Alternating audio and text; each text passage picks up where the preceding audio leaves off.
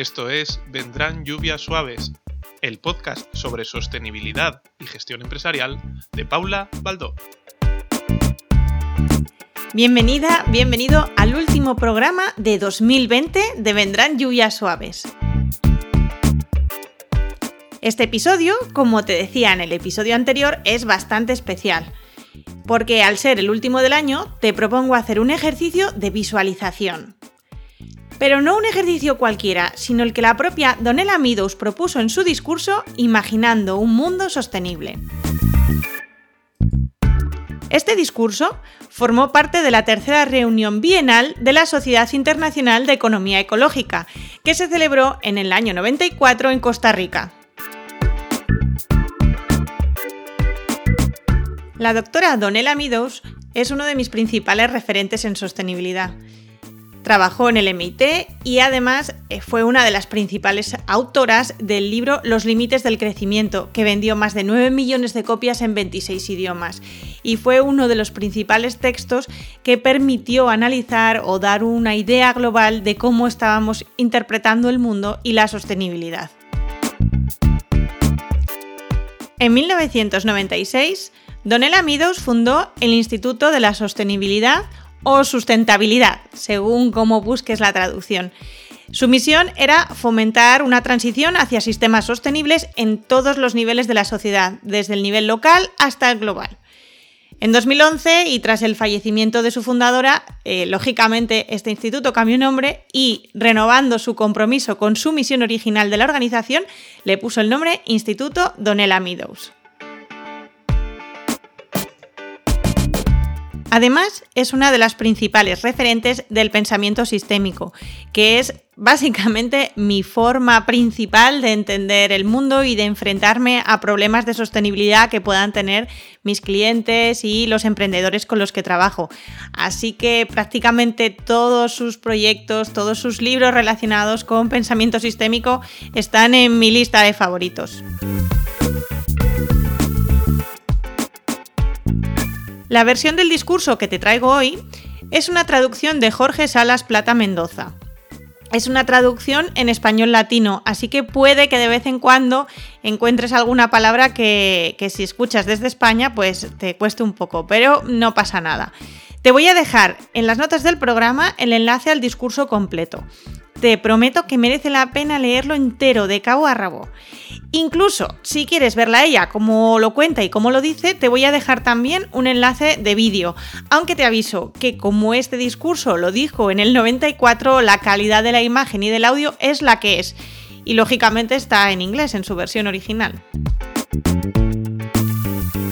Si eres de los que escucha o de las que escucha los podcasts a alta velocidad, te recomiendo que a partir de este momento lo pongas en velocidad normal, porque estas fueron sus palabras.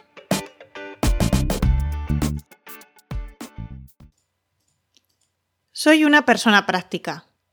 Me considero implacablemente realista. Quiero introducir cambios en el mundo, no visiones en mi cabeza. Me sorprende constantemente, pero cada vez estoy más convencida que la imaginación es una herramienta para producir resultados. Los atletas olímpicos la usan para marcar una diferencia entre lo que su cuerpo entrenado puede alcanzar como rendimiento superior y lo que su visión inspirada puede alcanzar como rendimiento excepcional. Los ejecutivos toman clases formales en el tema de la visión. Todos los grandes líderes han sido visionarios, incluso lo científico.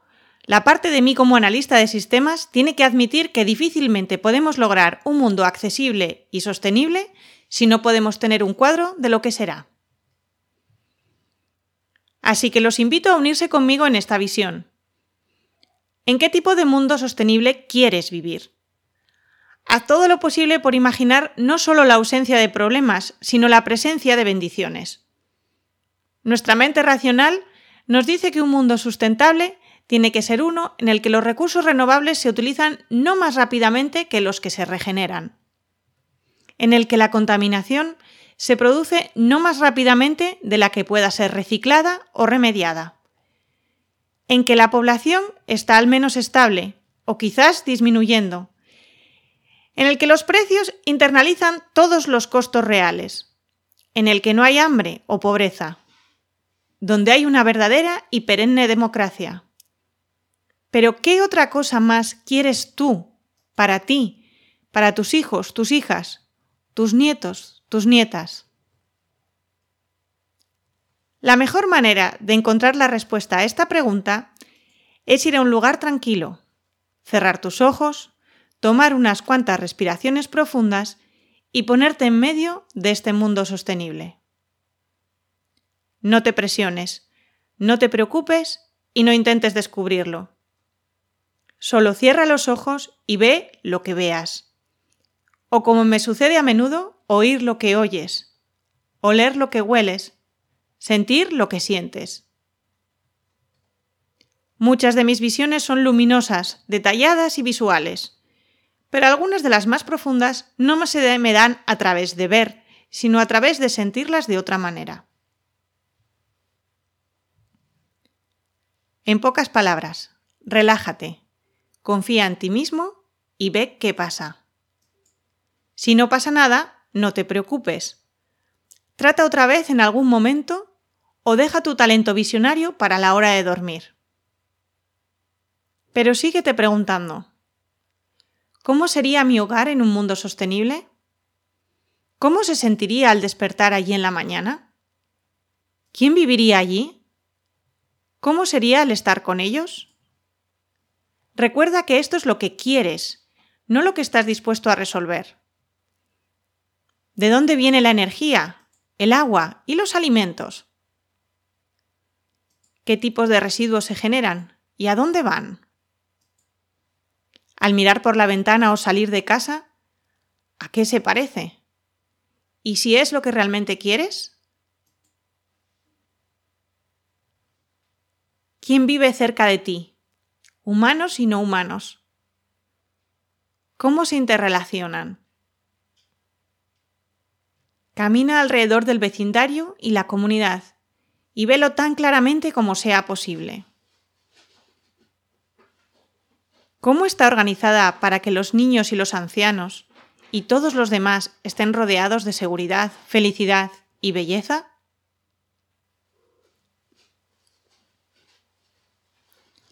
¿Qué tipo de trabajo haces en ese mundo sostenible? ¿Cuál es tu oficio o actividad especial? ¿Con quién lo haces?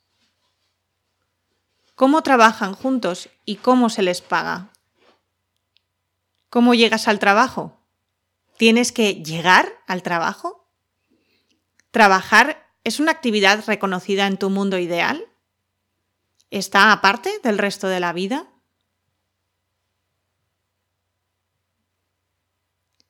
Viaja más lejos de tu visión, a las comunidades circundantes.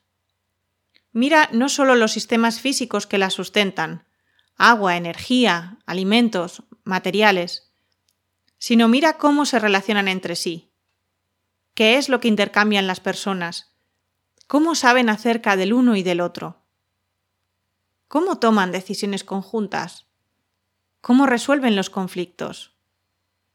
¿Cómo quieres tú que resuelvan los conflictos? ¿Cómo tratan a los diferentes tipos de personas, jóvenes y viejos, hombres y mujeres, inteligentes y talentosos en diferentes grados y de diferentes maneras? ¿Cómo encajan dentro de la naturaleza? ¿Cómo tratan? ¿Qué piensan acerca de las plantas y animales, suelos y aguas, piedras y estrellas? Mira tu nación. Si tu mundo visionario tiene naciones. O si no es así, ¿qué es lo que tiene? ¿Cómo cumplir con las necesidades físicas de forma sostenible? ¿Cómo toman las decisiones? ¿Resuelven los conflictos dentro y fuera de sus fronteras? ¿Cómo sabe la gente de otras personas? ¿Y qué piensan acerca de ellos? cuántas y qué tipo de personas, mercancías e información se transporta entre tu lugar y los otros lugares. Tu nación y tu mundo son diversos u homogéneos. La manera en la que tú lo quieras, no como tú esperas. ¿Cómo se siente vivir en ese mundo? ¿Qué tipo de conciencia o visión del mundo o de tolerancia de diversas visiones del mundo usan las personas para mantener las cosas sostenibles?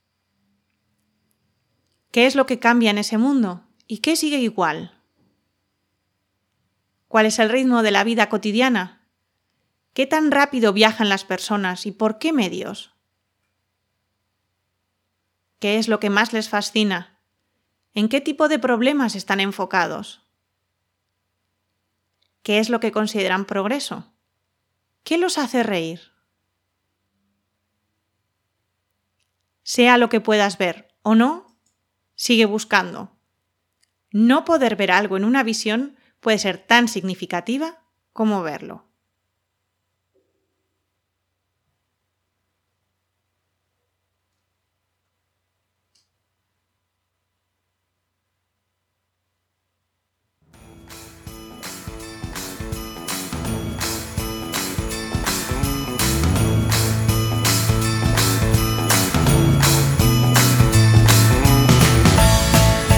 Y ahora te pido disculpas por hacerte salir de ese momento de visualización, de visión, en el que probablemente si, si conseguiste hacerlo te sentirás muy cómodo o cómoda, muy a gusto y viendo algo que te gustaría que hubiese. Pues es lo que te deseo para el año que viene y para años futuros, que intentemos entre todos hacer un poquito más real esa visión que, que tenemos y que consigamos un mundo un poquito más sostenible.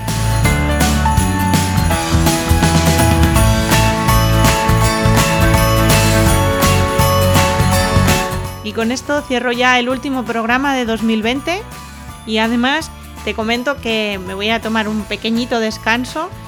No abandono el podcast, pero sí nos vamos a tomar una pausa para meditar, para pensar y también un poco para visualizar qué es lo que queremos hacer el año que viene. Así que mm, después de Navidades tardaré un poquito más en volver. Lo más probable es que me tengas aquí con programas nuevos en febrero.